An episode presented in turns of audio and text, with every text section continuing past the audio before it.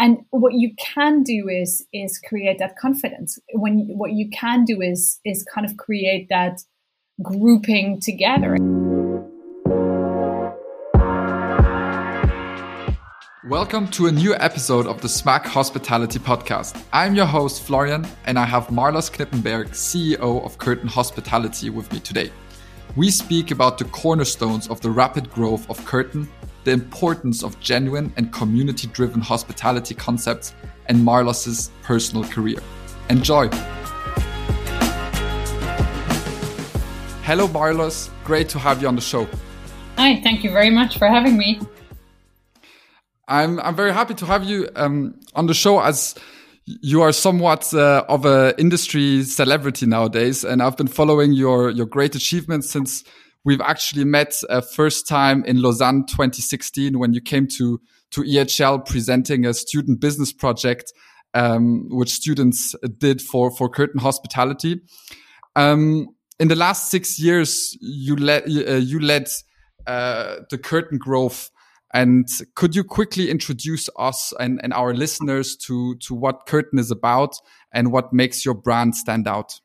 Yes, thank you very much for having me. And it just sounds so, it just sounds like we met last year and it's a few years ago. It's insane where I guess we've gotten to till now. So Kerten Hospitality is a mixed use operating company operating hotels, branded residences, service apartments, serviced offices, co working, um, we operate our own F&B. We partner with other kind of concepts. We complement our projects with um, wellness, with retail, healthcare, and anything else in, in between. We have um, a pipeline in, in seven different company, countries at the moment. Uh, five openings this year alone. We opened Cloud 7 residences in uh, Aqaba, last year during the pandemic, three days before the actual set opening date. We are RGI leader in that market since the opening, and we have um, a an incredible pipeline coming up for mixed of projects where we're combining hotels and residences, where we're adding uh, community spaces um, and and many other things. We own 11 brands. We um, developed them all in house um, with all of the aspects with it. We operate with an incredibly lean team. We have teams between Ireland, Spain, Vienna, Dubai, Saudi Arabia. And then a, a few of us um, just fly around. We always have been operating with remote teams. So our teams just go from project to project um, and live it and, and build it together. And I think what makes us really a, a bit or significantly different than a lot of the other operators is that we like to collaborate and we've always liked to collaborate.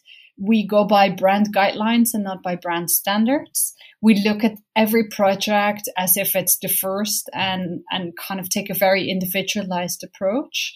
Um, and we've understood that owners nowadays are, are smarter, more engaged, more connected.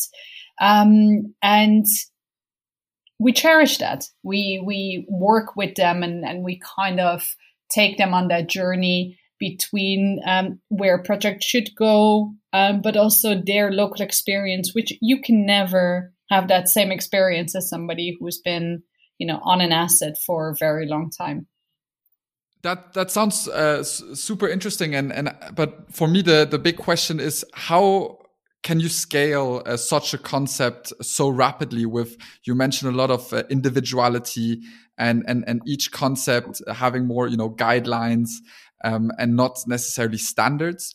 But since we we met in 2016 i remember there was the house hotel and cloud 7 nowadays you have 3500 keys or more.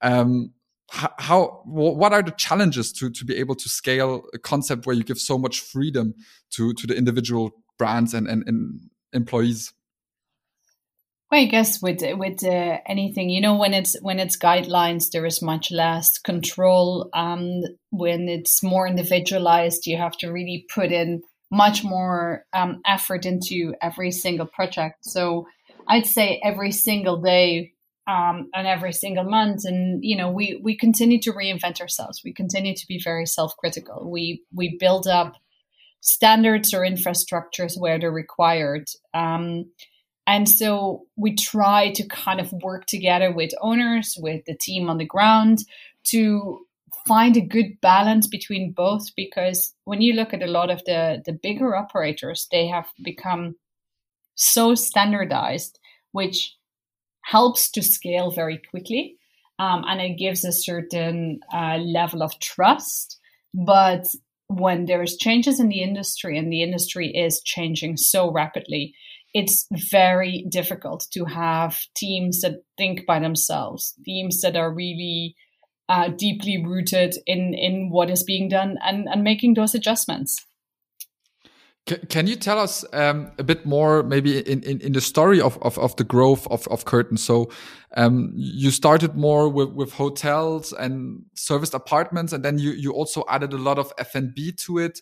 Um, how, how did you go step by step? Was there already like a long term five to 10 year strategy and, and you know already the concepts or is it more kind of market demand and, and, and, and adapting rapidly to it? No, there was. I mean, we uh, in the beginning we we still created a kind of five year plan, but then every single time we did a five year plan, we finished the five year plan in a year. Um, so we we said from the beginning we wouldn't operate food and beverage um, because a lot of standalone operators would do that much better. But as we were going, it was very difficult to find uh, good brands that wanted to branch out, or people that wanted to take spaces, or um, people that understood and were willing to collaborate and partner. Um, and we couldn't necessarily find everything that we were looking for. So therefore, we then adapted um, we adapted our strategy and started developing some of our own food and beverage, plugging them into our projects or applying them to the kind of locations where we were where we were starting. And yes, it, you know everything started as a as a hotel brand and and a kind of hotel journey. But as we could see, for example, even the the co-working and the serviced office, meeting spaces and classic meeting rooms are so often underutilized and it's not enough to put some some desks in a meeting space and say now this is co-working and people will just come in you know and start co-working here um, you know you kind of really have to adapt the mindset and and and, the, and you know you kind of way of looking at the world. And i think in our industry this is still one of the most difficult pieces because you bring on somebody who's good in F&B this is what they've done for life. You bring somebody who's good in meetings or events or co-working that's you know it's kind of still very singular specialism um, that goes through and it's front desk is front desk uh, people find it very difficult to overcome the kind of uh, multitasking um, but you know it's something that grows and i would say our brands have never been strict to it's only for a hotel or only for branded residents we always said it, it kind of comes with a certain lifestyle and a certain positioning. And it doesn't matter if that's in a resort or in an urban location. And it doesn't matter if that is um, something easy, small unit, or something very sophisticated. It really depends on the project and the location. So you you guys are, are operating mixed use um, concepts. So this, uh, does that mean that in the different locations you have pretty much a combination of all the brands, or do you really pick um, and and choose the right brands for the for the specific location? We pick and choose on on every single location. So um, we don't have any box standard recipe. Um, we don't come with 20% of this and 10% of this and 50% of this. It really depends on the location, the project, the size, uh, how is the competitive landscape around it? And I think this is one of the things that hasn't been done in the industry for for quite a while anymore. Um, you know, when you talk about sustainability, sustainability is also being responsible with what you build in a market. And, you know, just plugging in another 10, 15, 100 hotels in markets that are already running on, on 60% occupancy at max is irresponsible to a certain extent. I think we took always a quite a responsible approach Um, and therefore, nothing is standard and everything is really kind of looked at. And when we don't think that a project is for us, we honestly say that. Yeah, that that that, that that's important. Um, who who's your target market for for the for such a mixed use concept? Would you have then different targets for the different uh, brands you have in the same location? Um, do you go more for international travel, or do you also think much more about the local uh, community? Local community has always been a part of, of what we said and do. When you look at target audiences, even when we did the, the concept for Cloud 7, um, people always explain to us that a target audience is not necessarily a horizontal, but actually it's a vertical. And when you take a, a, target audience as a vertical, it means it's a group of people that have similar interests or a similar purpose. When you take it as a horizontal, it's kind of an age group, for example. Um, and even when we when we developed Cloud Seven, and and now when you think that it's for a younger audience between 20 and 25, you see that on, on, on many of the heavy travel days, the average age is 40 plus, 50 plus, 60 plus. But it's people who want adventure, people who want to meet other people, people who want to connect. Um, and I think that's the same with, with the, the nomadism or, you know, this whole idea of pick up your house and go and work somewhere else. And the interesting thing is that has really accelerated last year. But when we talked about this before, that people and definitely the kind of Gen Z, um, newer generations would pick up their life, work from somewhere for six months and come back. That was always crazy. And now people are doing it at any age groups, at any income class, because so much has moved remote. And I think that's the same way you, you kind of look at the project and you, you look at hospitality and you think, you know, if you look at it the old the old fashioned way of how to build a brand and how to build up hotels and what to attract in a corporate traveler and you know do they need to their their frequent flyer card etc people are totally blurring uh, leisure and business this famous leisure word and they're doing these workations. So you need to create environments that are interesting from a work perspective so that there is privacy, there is silence, there is nicer environments.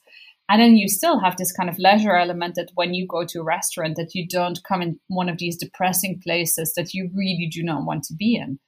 Um, and I think we we're, we're still learning and, and I think people are still kind of adapting what they want, but people care where the food is coming from. People care that there is no carb kind of products around when they want to eat something. At the same time, they want their burger when they want their burger. So it's it's very interesting um, journey on how to roll something out that is relevant, that is adaptable, that you can scale with, but that continues to be interesting. And I would say that's the biggest challenge. Yeah, it's it's funny that that you mentioned that with bleisure. Also, in one of our latest uh, podcasts, we we discussed that also for us as a generation, through through through also before the pandemic. You know, if you're in a tech company, you could always wor work remote, and and why not have a nice nice location to work from, especially in in the Berlin winter uh, when it's cold and, and and rainy outside. Um, but so is, is, is your, so your segment, so your target markets are really benefiting from the synergies and the diversity, uh, the diversification of your brands, uh, so that they can actually just, you know, go to Frikadelle, have something, uh, a bit more rustic and then go to another concept, which is maybe a bit more, uh, yeah, uh, high end and they can have everything out of, out of your portfolios, so to say. I think it's it's a mix, correct? It's a some like you take one of our brands, for example, Juntos, which is a Mediterranean sharing concept that can have a an element of entertainment or not. Um, you put something like that into a location where you know you have enough footfall. Um, when you take a burger concept like Frikadelles, you could put that into a lobby. You could put that into a side entrance where you know you have the kind of uh, Uber Eats, etc., picking up from that location. Um, but then when you look at some of the other locations in, in Jeddah, for example, or all day dining, if you still want to call it like that, is branded. It's a it's a franchise of Baker and Spice managed by us. Um, and so you you have a branded experience from a brand that is well established, exists, is successful, and you know you bring that together and people have two reasons to come. One, because they know they're going to have this kind of weekend brunch experience for breakfast every day. Um, and secondly, because they want to see the hotel and, you know, bringing in entrepreneurial new concepts. For example, under Foodsouk, it's become a platform where um, we give people the opportunity to change their concept every six months. Um, and we do that with contests and, and we set out what we want it to be, how we want it to be, etc and you know again there it's how do how you know it's it's the relevance of it. And i think there is when you look at a at a at a classic hotel there is a specific target audience for certain brands if that's a corporate or a leisure.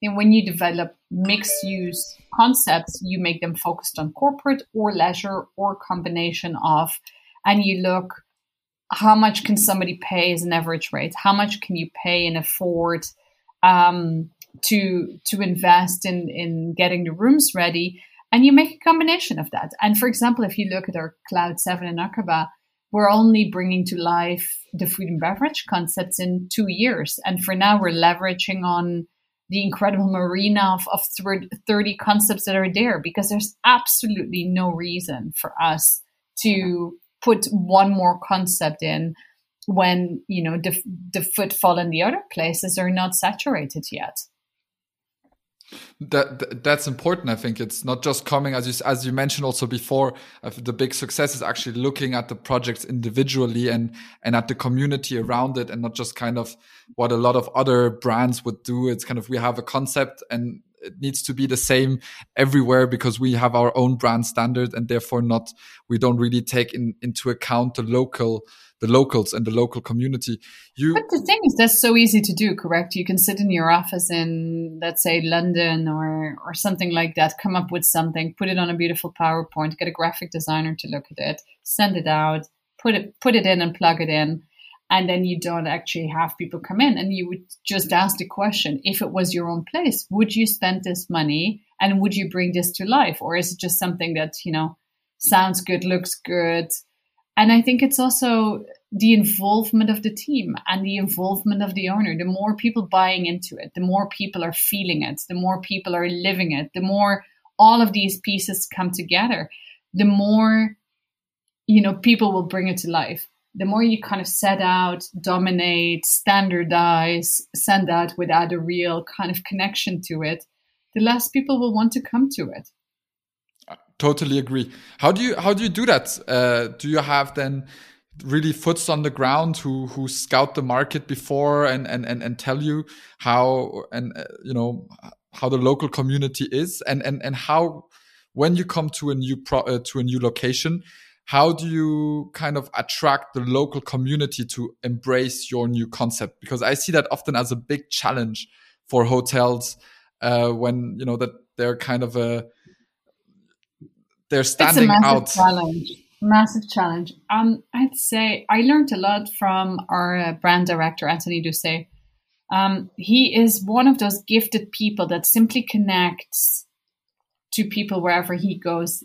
He does the research on a location via Instagram influencers, but in the most genuine possible way. And there's no recipe for this. And and every single time we travel together, and we've been traveling a lot together for the last five years. Um, yes, it includes no sleep, but it's always pushing yourself. You know, if I would have to build those kind of communities, and people think I'm social, but I am not your stereotypical person of social. Um, I would stay on property probably until 11 o'clock at night, not go outside and forget that there is a world outside because you know you just get absorbed by the day. And i think that's a, a sickness we have in, in the industry. One of the things that anthony has always done fantastic is you know when he books a dinner with somebody he's loyal to that person. When he invites somebody, everybody has to make sure they know that this person is coming. And he looks after them like their best friends or family already since whenever. And I think this is one of the, the, the difficulties of communities is that a community idea is born in marketing or is born uh, from somebody who is supposed to build communities together. It's not a genuine thing. And it's how do you teach people or how do you integrate connecting to other people? How do you integrate um, making time to have coffees with people? And how do you then appreciate that because the, the day doesn't have more hours, correct? And people still have to finish their jobs and everything else. So it's almost like you can only build a community when it become when the hotel and the location almost becomes your life and that's something that you can't always expect from people that are coming and doing this as a job um, and i think this over time might change a bit and i think this year has changed a lot already with regards to it's okay for somebody to work from a cafe or sit somewhere else but even there many people can't handle that kind of freedom so, how do you facilitate that kind of freedom with the inspiration, but still expect that they're talking to others, that they bring that back as business? And I have many examples where you know we have people passing by the door of a of a closed hotel, and you could pick up possibly more business from the street as you could for any you know online channel or, or, or telephone but it has to be in your nature. You have to kind of go in and say, like, oh, what are you guys doing? You have to have that curiosity. You have to want to have that continuous drive. And I think that's something that is led by passion. It's led by something you really believe in. And it's very difficult to teach these kind of emotional aspects and just saying we're building a community for the sake of building a community and we want to have some artists in the hotel um, and then nobody in the hotel actually has a clue about art to start off with, just simply doesn't work. People want genuine, and that genuine creation, um, you know, comes with with a lot of challenges that we haven't overcome as an industry yet.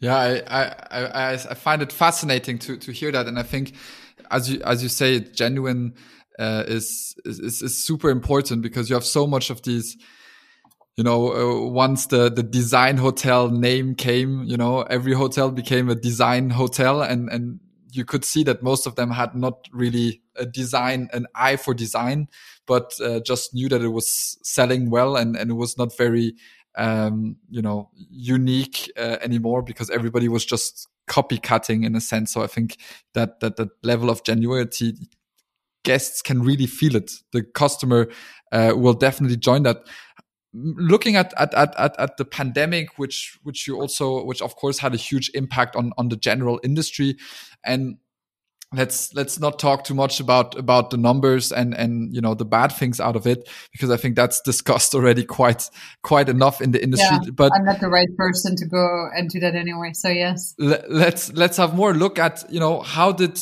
you know the customer journey um, change or what are your expectations? You said already the there's going to be a, a, massive rise of of bleisure. Uh, so so mixing business and leisure. But what are from your perspective the the biggest um, learnings or, or, or trends which you're seeing in, in terms of, of customer journey? I think for brands like us, there's been one, or I guess, multiple positives and, and opportunities that have come from it. But I think one of the uh, key pieces is that, you know, everybody had difficulties. And yes, some couldn't make it, but there's still quite a number of us standing. And I think this was always the expectation that, oh, when the times would be bad, you know, you would be better off to have signed with one of the big operators because, you know, at least they would be there for you, they would come, etc. We did let go um, our, our, teams in, in, in head office. Um, it was difficult to travel, but some of us actually moved on project and spent part of the pandemic on project just to ensure that we would be on the ground touching it.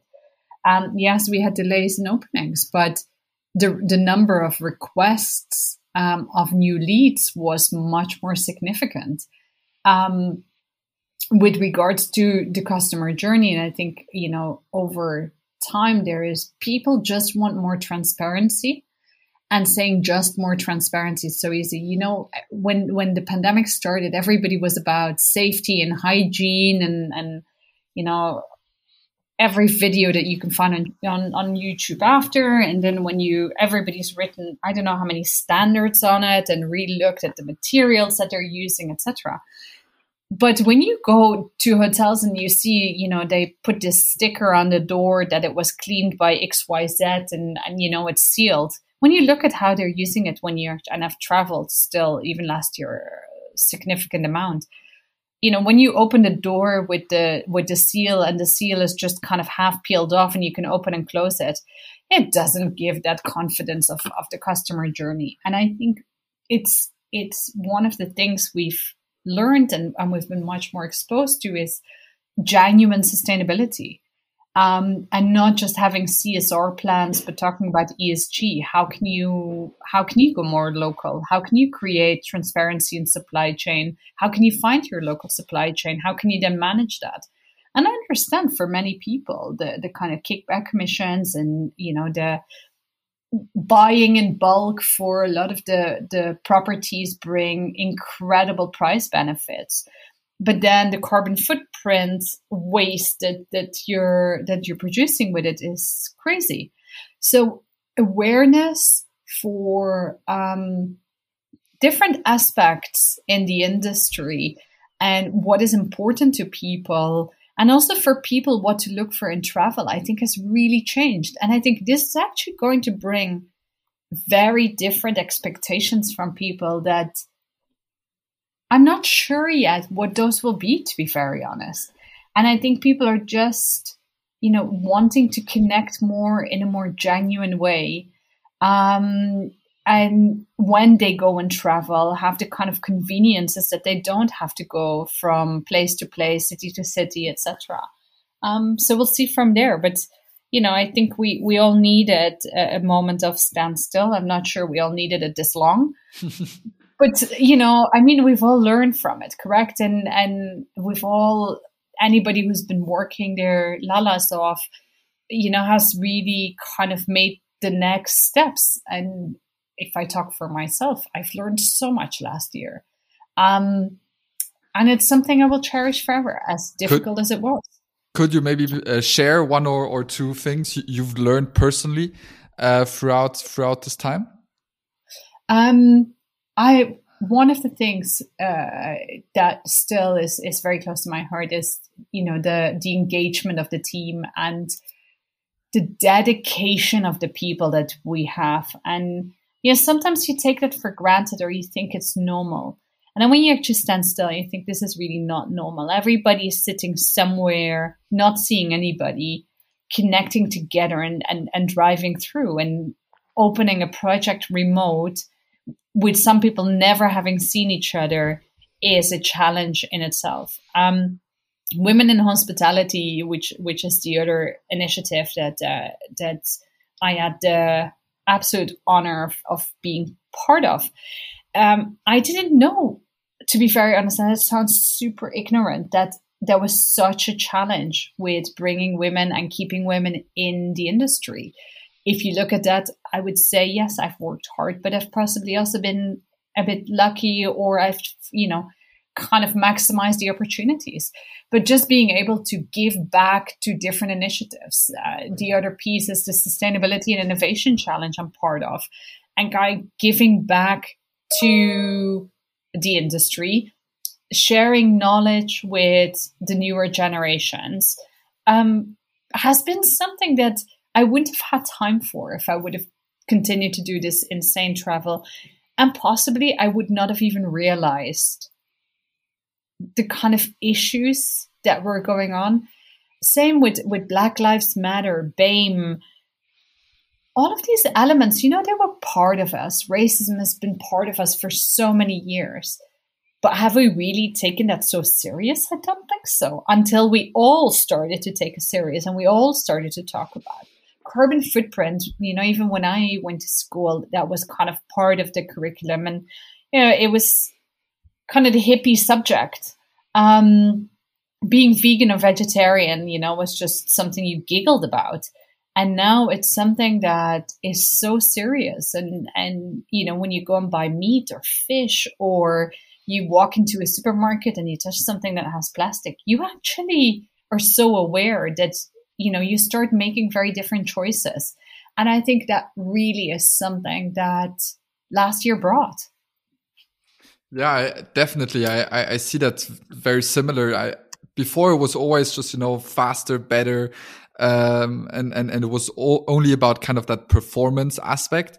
And through the, through the pandemic, you had time to actually, you know, take, understand, you know, as you said, your team who's working hard every day or, or have time to, to, to see inequalities and, and, and do something, um, about it. Because yeah, in, in your normal day to day, I would expect that, that you don't really have, um, a lot of, a lot of time, um, to, to do so. Could you maybe you know, I, I, anyways wanted to talk to you about women in hospitality. Um, I, I, I, find it a very interesting um, or super good uh, initiative. But could you maybe, for the for the listeners who don't know about it, quickly explain what's the goal behind it and and who you're targeting? Um, Lisa Engel actually founded this and started this during the pandemic. Um, and it really started to you know like the hashtag says stronger together to be stronger together and and come together and, and support. Um and she she started creating these um these knowledge share moments and then uh, on the back of that created a, a mentorship program.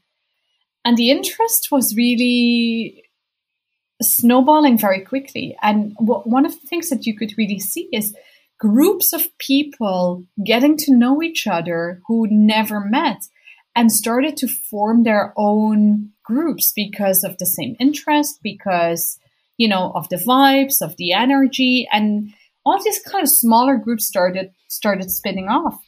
Um, and so after that, it it went to the next level, kind of going global and bringing um, industry leaders together, but also um, passionate hospitality people in build, operate, fund, and advise. So you kind of bring together everybody who uh, plays a significant role in the in the development journey, let's say, of, of hospitality. And really, what what um, the core of it is is that it's knowledge share it's creating opportunities for women to speak publicly and feel more confident to publicly speak. Um, for women to be exposed within the industry, and when you when you look at WH Global, the profiles that have been running on uh, on on LinkedIn and also on Instagram for the last couple of weeks, they're really personal when you read them, and they're all they're they're women from you know, from the US up to Asia, Middle East, and anything in between. And everybody has a different journey. And just even just creating that exposure, getting a, a voice out there creates this kind of confidence. And with confidence comes that women you know probably need a mentor and, and so comes the mentorship program back but that also then creates more opportunities because one of the interesting things is and, and 10 um, percent of the of the group is male and male supporters.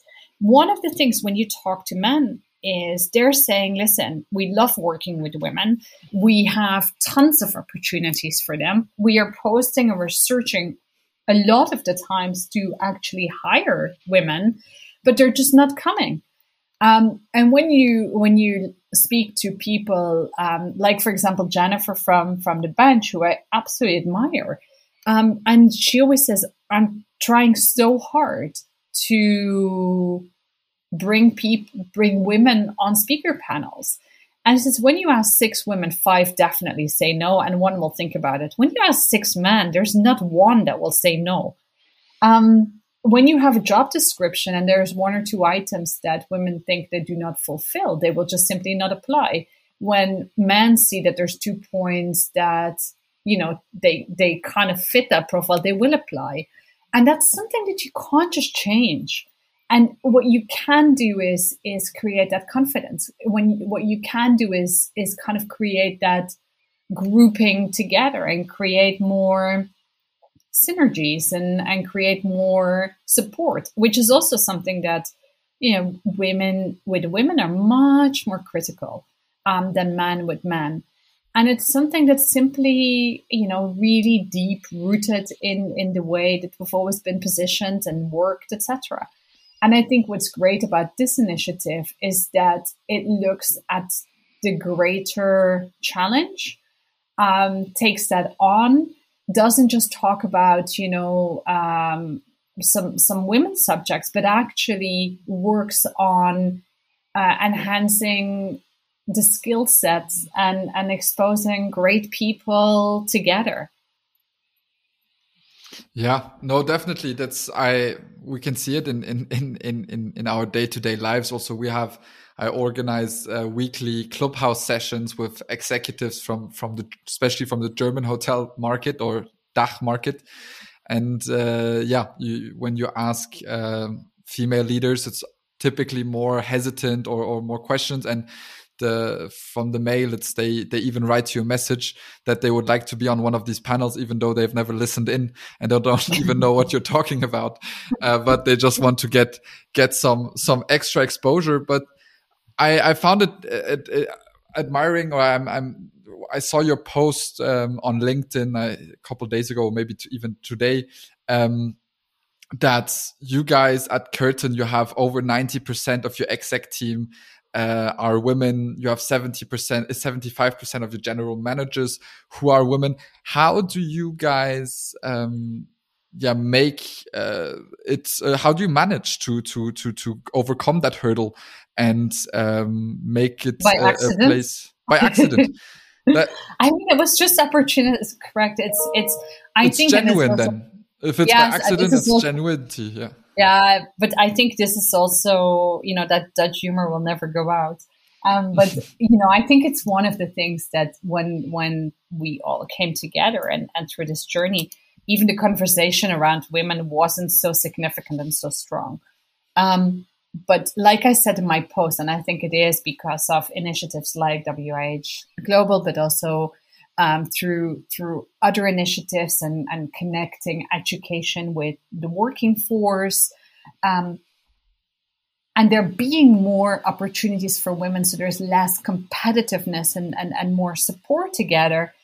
Um, I think what was it's I don't want to say it's easier, but there is more women that kind of pop up now and and want to be part of it, where you know, I think there's still some companies that are making a very much an effort to bring women on.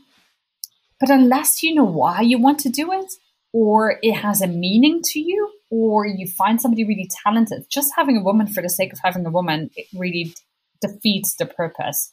Um, and I think from when you look with us, from from our CFO, who I mean, I can't say any different than is kick ass to head legal, to um, driving operations, to, you know, I mean, we haven't picked them because they're women. They, we haven't, you know, we didn't start working together. We don't like each other because we're women. We respect each other because of knowledge. And yes, everybody challenges everybody, correct? And it doesn't matter if you're male or female. And when you grow, it comes with growing pains.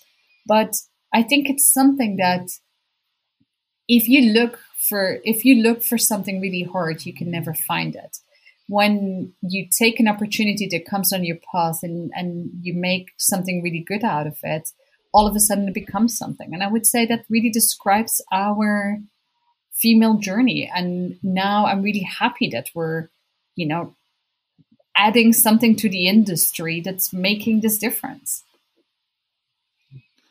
Yeah, no, that's. Uh, I think, of course, uh, as you say, it it, it comes by by coincidence, um, but of course, as as we also discussed before, you know, typically you need to have the right environment uh, for somebody to even dare apply for women to to to feel safe or, or feel uh, that they apply. So something in, in I think in the whole atmosphere is definitely working better on on on at Kerten than let's say a lot of other typical executive uh, brands. But maybe it's also just because the man hierarchies are already too much built in that there's too much.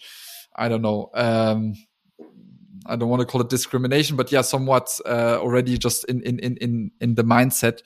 Um, but but it's it's it's nice to to see some good examples and and that the industry um, can can can learn for, from it. And and for me, I, it's it's actually a super bridge where I would like to talk a bit more about um, about your own career and and and looking at um, you know your quite uh, very successful career, but also um, quite fast you you came to the position of CEO of Kerten. Um, what was it six years ago, if if I'm not mistaken? Yeah. Yes. Could you maybe just quickly, you know, tell us a bit, you know, how how you got there from graduating from the Hague Hotel School? Um, was the path kind of set, or were there also some coincidence along the way? Um, I think there was always, um, but one of the things that um, maybe the opportunities I had was um, when we when we moved when I was younger. I was exposed to the hospitality industry very early onwards. I absolutely loved it, um, and I couldn't see myself go to a university studying for four or five years just sitting there with more books. Uh, I'd kind of done uh, enough of that, and you know, even at that time I didn't have a problem studying, learning, or anything. Anything that was relevant or anything I needed, zero problem. But anything that was kind of um, ambiguous or, you know, kind of you have to need it whenever, whenever, however, it wasn't really for me. Um, and so in my final year of the Hotel School The Hague, I got selected for the Hilton Elevator program um, the fast track program where only 10 people started every single year. Um, it was a program that was 18 months and it was incredible because all of the icons of the industry at the time were were uh, CEOs, VPs, MDs, and and they were part of it. So they were all our mem- mentors, supporters. They questioned us, challenged us, um, and from there, I um, through my Hilton journey because I was the youngest in most of my positions and, and I changed every one and a half, two years uh, destination. I'm really thankful for that journey. And because it's such a structured corporate company, yeah, you learn so much in such a short time. Just, you know, at the end, you you have to decide at one stage, are you going to do this for life? And and this is kind of what you believe is what what your your future looks like or do you believe that there's something else out there? And I believe that there's something else out there. I believe that the world was changing faster than we could keep up. Um, and I kind of wanted to see something different. And so I um, had this amazing experience with uh, Enrica Rocca, uh, cooking contessa, who entrepreneur from top to bottom taught me so much, not just about business, but about life and about connecting with your concept and, and connecting with really what you do and why you do it and staying true to what you believe in every single minute of every single day.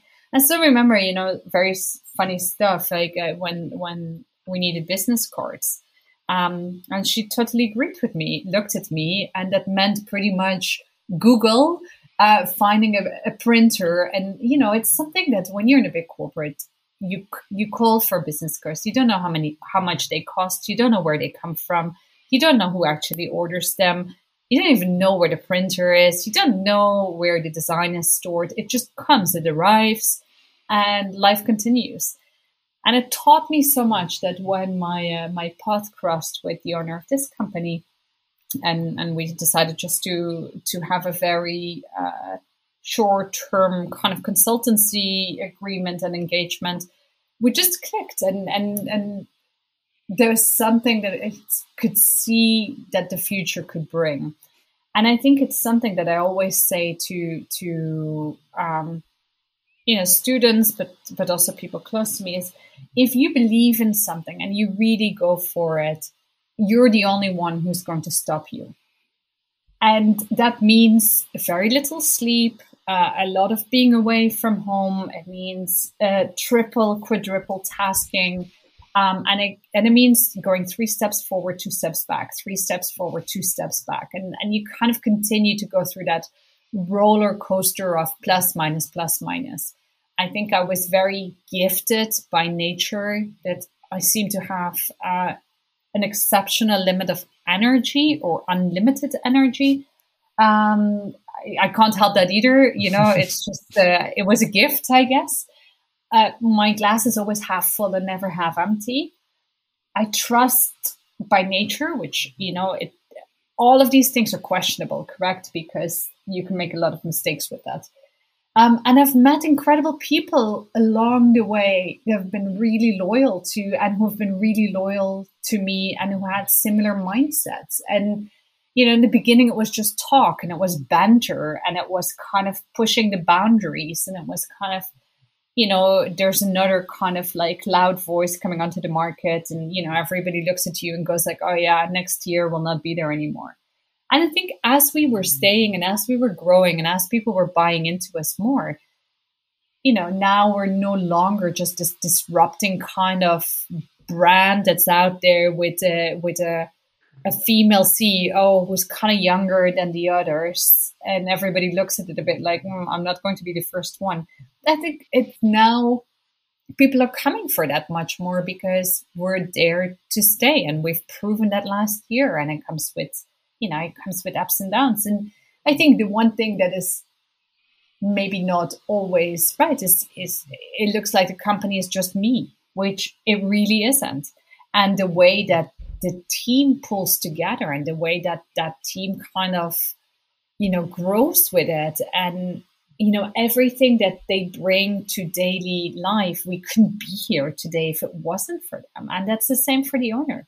I mean the man has oh my goodness he works 24 7 he pushes us to the max and he continues to question and you know when you bring all of these kind of characters together and there's no nobody within that who says stop or pulls the brake once in a while then that means that you just continue going. And and i think it has been one of the greatest opportunity um, that i was given. And yes it was i guess i can't even say scary at times but you know it's it's kind of overwhelming at times. You go like seriously but on the other hand, when you take a responsibility for assets of owners, you take a responsibility for the team, you take a responsibility for, you know, everything else around it.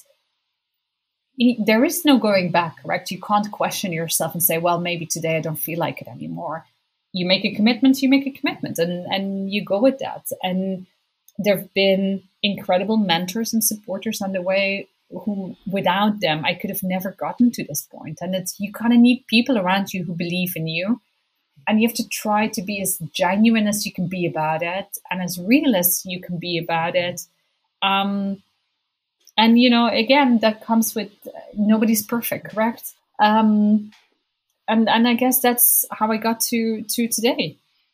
Yeah, I, I find it I find it fascinating to to, to listen to you and, and and and to your you know path in in, in your career. And I, I, I would also from my own experience really just just sign off on that. It's it's there's a lot of people around you who are willing to help and push in that in this industry. And i find that is that is amazing. But you need to be also willing to fail and and willing to to to make mistakes. But you need to to go for it in a sense. And if you go for it then suddenly um, a lot of doors open and a lot of things can happen and, and can happen quite quickly, I would say. True. True. Um, I maybe also so, so, coming back to to to the moment where where we actually met. Um, you were you were having a student business project um, at École Hôtelière de Lausanne, where I was a student at that time. Um, also, I was not part of that project working for you, but um, more maybe finding out like why are you did did you, do you do these kind of projects? Why do you work with students on on on new concepts or on new things? Do you think they have special inspiration? They bring new mindsets to it? Or is it actually to kind of growth hack your your employment maybe? Um where do you see the advantage there's a lot of I, I would say there's a lot of different angles to that. One, I find it extremely motivating. Um, so for one very selfish reason that it just simply motivates me and gives me a lot of positive energy just simply listening to ideas and the energy and the questions etc not even having to take any of it. Um, the second piece i think we have a responsibility to give back and connect. And i think often when we're too busy um, it's even when you look at it now it's so difficult for for students to find internships at, at the moment it's so difficult for students to connect to the working environment um, and I think we have a responsibility there as, as an industry to see how we can connect that, how we can bridge that. And I've always felt that.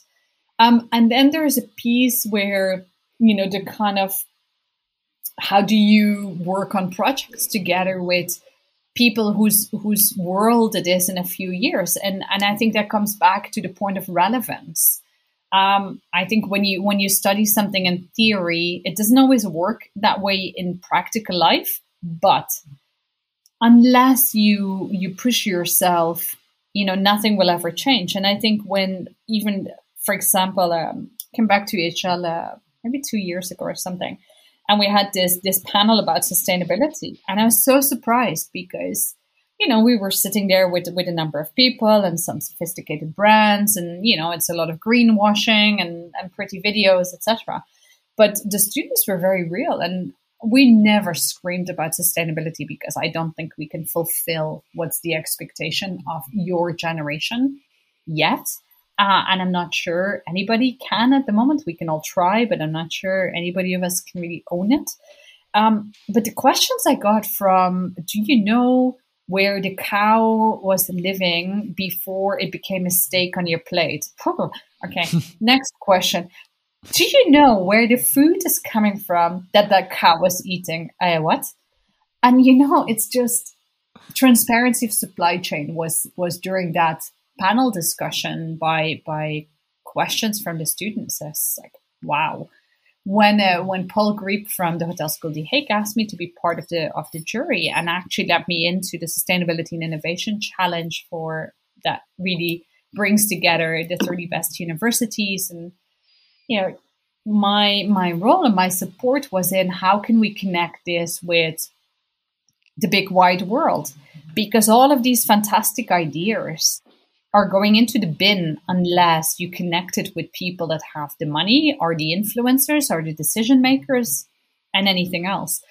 And I think this is one of the things that it's not just for me or for us. I think as an industry, unless we do a better job in connecting with innovative ideas and new ideas with the newer generation, I'm not sure how exactly we're going to get there you know, like a research and development center, does that necessarily have to be done by, you know, uh, more um, mature people? Let me say it like that. Or could you just, you know, for different aspects, look at different groups of students? And yeah, I, I also think that it enhances the curriculum because I don't think the curriculums being taught are are always as relevant and, and as touching the kind of real world as it is out there. Um, and yes, it's about being creative and, and excited and coming up with new stuff. But at the end of the day, it's also about relevance. And I think the more you combine education with the industry, the working industry, the more relevant it becomes on both sides. Yeah.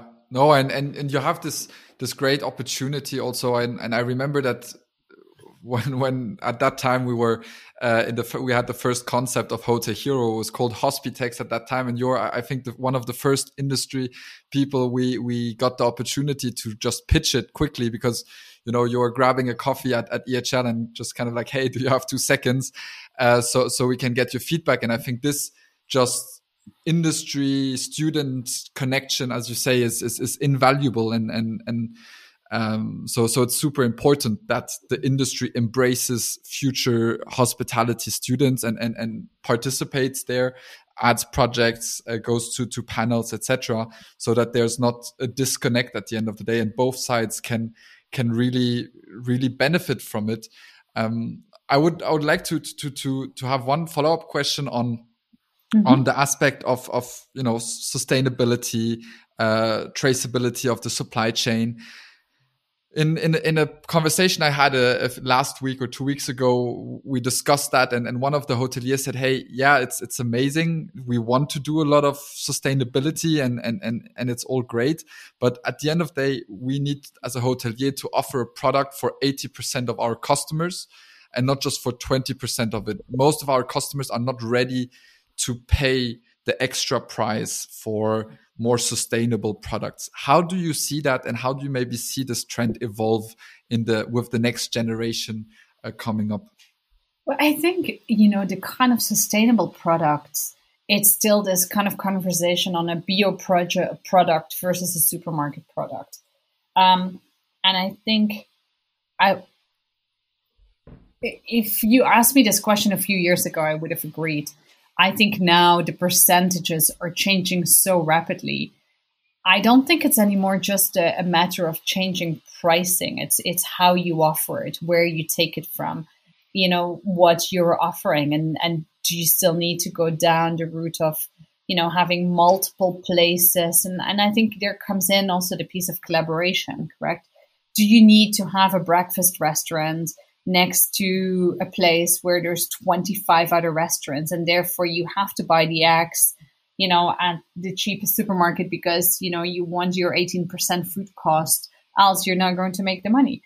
Um, you know it's it's kind of these deeper questions i think that are going to come up um, when you look at at developing hotels etc um, so you know it's kind of like uh, it's it's like uh, um, you know how to say this. It's it's kind of who starts first correct? Is the operator going to demand to the owner to put in more sustainable buildings?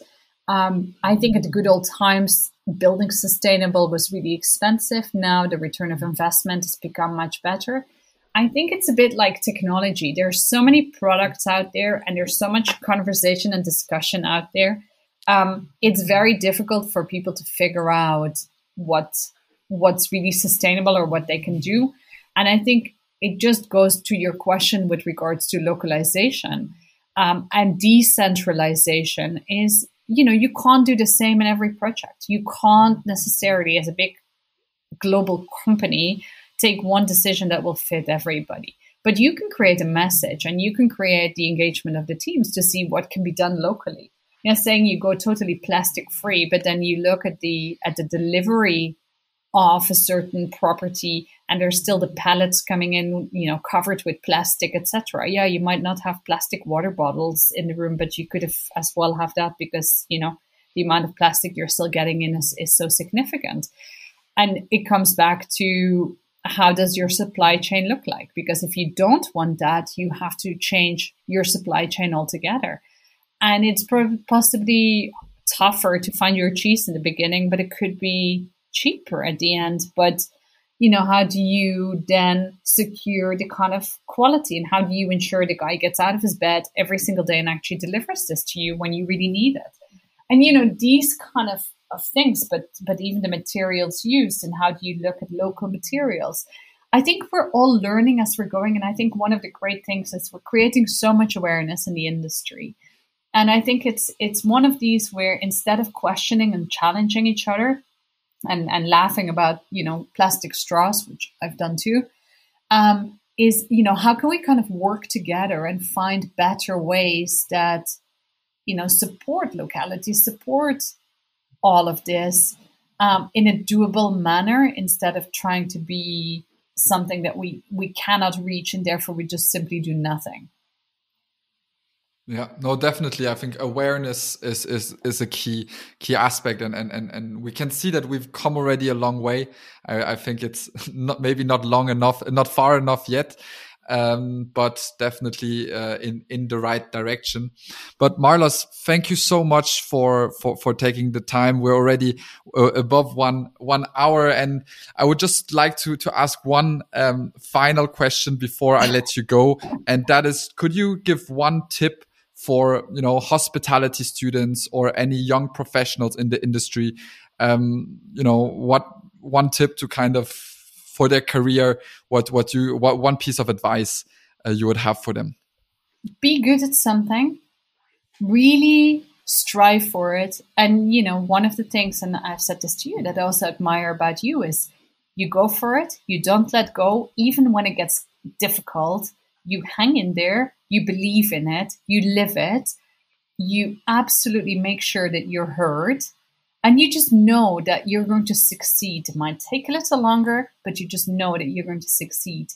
And I think this this passion with continuous drive and and believing in it versus you know trying to increase knowledge forever or being good at a bit of everything or never being hurt i think makes a massive difference that's amazing closing words. Thank you so much, Marloes. It was a great pleasure to have you on the show.